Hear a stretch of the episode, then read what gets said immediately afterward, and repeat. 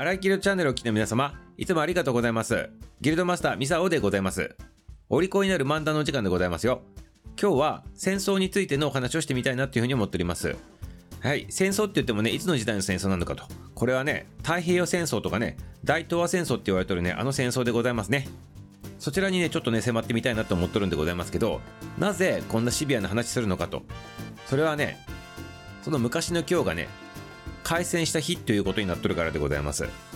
海戦っていうのはね、あのね、海の幸のね、丼もんの海戦ではないでございますよ、皆様ね。至って真面目でございます。戦争が開始されたっていうね、そっちの海戦でございます。まあ一応ね、歴史上はね、開戦記念日ってなっとるわけでございますけど、なんか記念日ってつけるのもね、ミサはね、ちょっと違和感あるでございますから、開戦した日ということでございまして、太平洋戦争、もしくは大東亜戦争開戦の日というね、ことでね、ちょっと進めていきたいなというふうに思っております。よろしいでございますか？そしてこれはね、時を戻ってね、1941年でございます。昭和16年の12月8日、午前3時19分でございますね。この時にね、日本軍がハワイのオアフ島の真珠湾のアメリカ軍基地を奇襲攻撃したというそんな日でございますね。これはあの皆様、あの大体皆様ね、こう社会でも習ったでございますし、歴史でも習ったと思うでございますし、あと映画でもいっぱいね、あのこの手の映画はね、やっておりますね。あまりにもね、有名すぎてね、知らない人はね、多分おらんのだと思うんでございますけど、まあこの日ということでございます。そしてね、このね、開戦してからね、約3年6ヶ月間ぐらいでね、ずっとこの戦争ずっと続いとったわけでございます。そしてね、いろんなね、あの過酷なあの出来事だとかね、そういったことが、もう今ね、ずっとね、歴史上に残っとるということになっておりますね。そしてね、この時のちょっとね、あのお話の方を簡単にね、してみたいなというふうに思っております。これ、あくまでも記録に残ってるやつをね、そのままミサオがね、あの皆さんにお伝えするという体でございますね。ちょっと聞いてみてくださいませね。まず、事の成り行きでございますけど、今言ったように1941年、昭和16年でございますけど、この12月2日でございますね。だから、その開戦する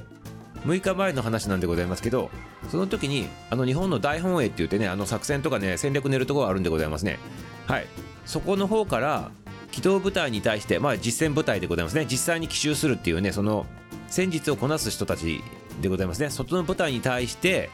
こういうふうにね、暗号の電報がね、打たれたということでございます。よろしいでございますか？今から言うでございますよ。新高山登れ、一蓋丸八。はい、このね、電報でございます。新高山登れ、一蓋丸八でございますね。あの昔、マルハッチ、マルハッチって中で布団があったでございますけど、それと違うでございますよ、もちろんね。はい、ということでございまして、こういったね、あのちょっと難しい電報でございますね。でこの意味は何なのかって言ったら、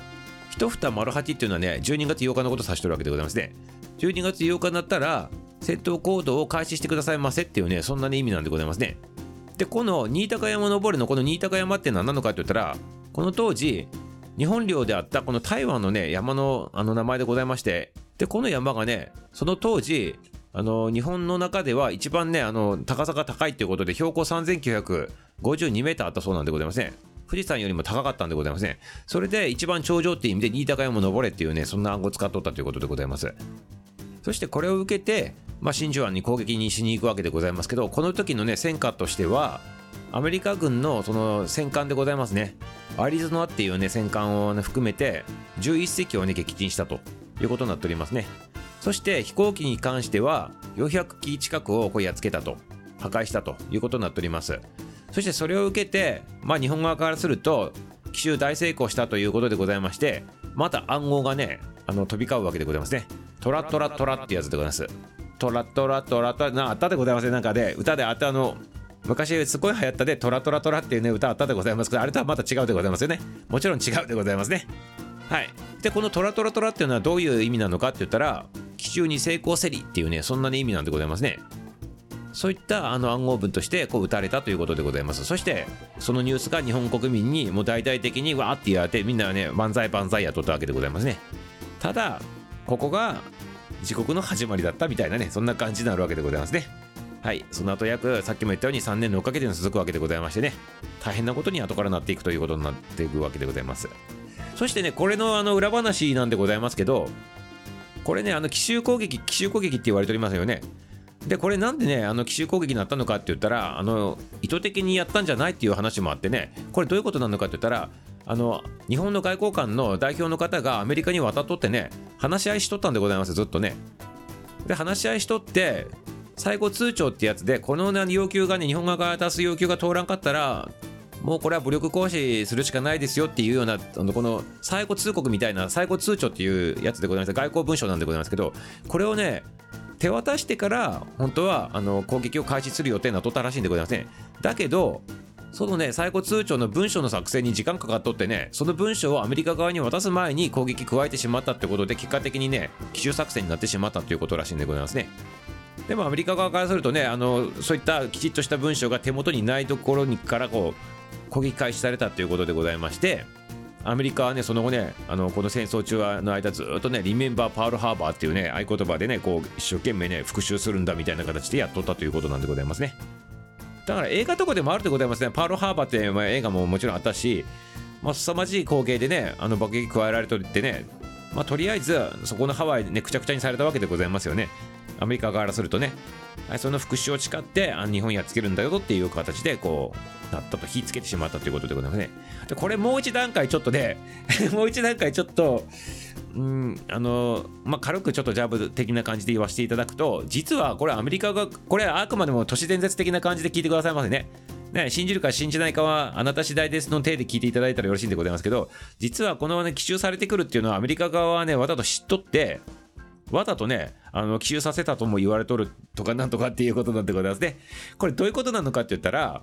要するに日本の方が先に手出してきて、先に手出されたから自分たちが、あの、こうやり返したんだよっていうね、そういう形を作るっていうかね、それを整えるためにあえてあの日本に奇襲させるように持っていったともいうふうに言われとるとかないとかっていう感じなんでございますね。なので実際に